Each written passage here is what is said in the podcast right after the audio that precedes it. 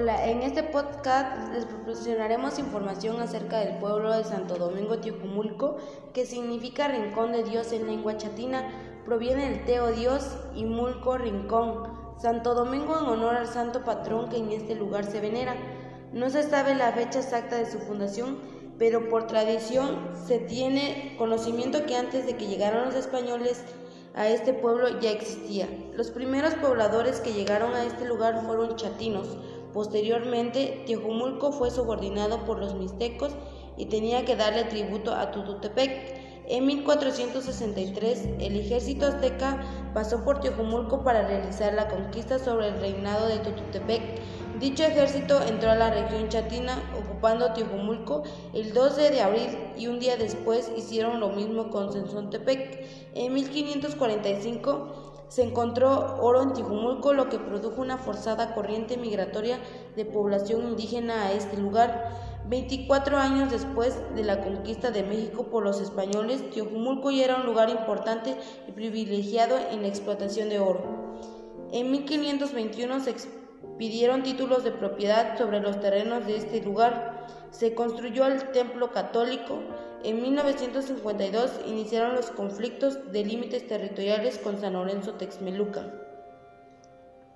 Se localiza en la parte sur del estado, Pertenece al distrito de Sola de Vega. Colinda al norte con Santiago Xochiltepec, al oriente con San Lorenzo Texmeluca, al poniente con Santa María Saniza y Sensontepec, al suroeste con San Jacinto Tlacotepec, al sur con Santiago Minas.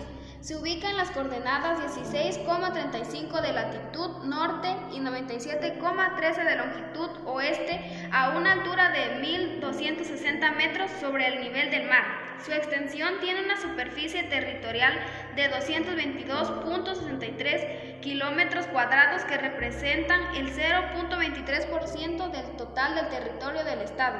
Orografía es una región montañosa, hidrografía se riega con las afluentes de pequeños ríos y arroyos. El clima que prevalece en este municipio es templado con lluvias en verano. La flora. Existe una vegetación arbustiva con pastizales y bosques en el que podemos encontrar encinos, ocoteras, huizaches, sauces, huajes, tepehuajes. En la fauna que predomina en el municipio se integra por venado, tejón, jabalí, conejo, ratas, ardillas, armadillos, tlacuaches, víbora de cascabel, coralillo, culebra ratonera, entre otros. Los recursos naturales se aprovecha el suelo en la siembra de diversos productos como son el maíz, frijol, café, así como también se explotan sus bosques maderales. Características y uso del suelo. Perfil sociodemográfico, infraestructura social y de comunidades, actividad económica, atractivos culturales y turísticos, fiestas y danzas, tradiciones.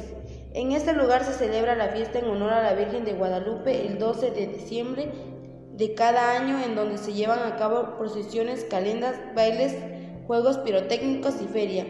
El primero de noviembre se festeja en los fieles difuntos. Se tiene la tradición de que ese día estarán conviviendo el difunto con sus familiares, por ello le ofrecen alimentos y bebidas por su recibimiento. Música. Se escucha música de banda. En este lugar son muy famosas las chilenas. Las festividades y los eventos sociales son amenizados siempre por las tradiciones bandas de música de viento, así como de violín y guitarra. Artesanías. Se elaboran del maguey, el ixtle, con el cual se hacen hamacas, redes y otros productos derivados de él mismo. Gastronomía. Los platillos típicos de esta región son el mole de guajolote, mole de gallina, barbacoa de chivo, pozole, caldo de guía con calabacitas. Bebidas. El mezcal, aguardiente, chocolate, champurrado, aguas frescas de diferentes sabores. En el gobierno, las principales localidades, la cabecera municipal de Santo Domingo, Tijumulco, y sus principales localidades son La Estancia, Las Huertas, San Pablo, La Cineguilla, Llano Verde, Coajinicuil, El Limón, La Laguna, El Istache. La actividad predominante de estas comunidades es la agricultura. Caracterización de ayuntamiento. Se conforma por el presidente municipal, síndico, regidores de Hacienda, Salud, Educación y Obras, cada uno con sus respectivos suplentes, elegidos por elección popular directa bajo el régimen de usos y costumbres. Organización y estructura de la Administración Pública Municipal. Cuenta con un tesorero municipal, un secretario municipal y un alcalde constitucional. Cada una de las autoridades que conforman este ayuntamiento tiene facultades y obligaciones de la ley orgánica municipal. Establece así como las que se le otorga en las asambleas. Autoridades auxiliares. Comandante de la Policía Municipal, agente municipal, quienes son nombrados por las elecciones popular directa bajo el régimen de usos y costumbres.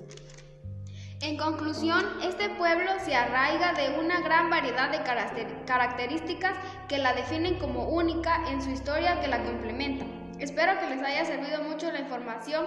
Nos vemos en el próximo podcast. Gracias.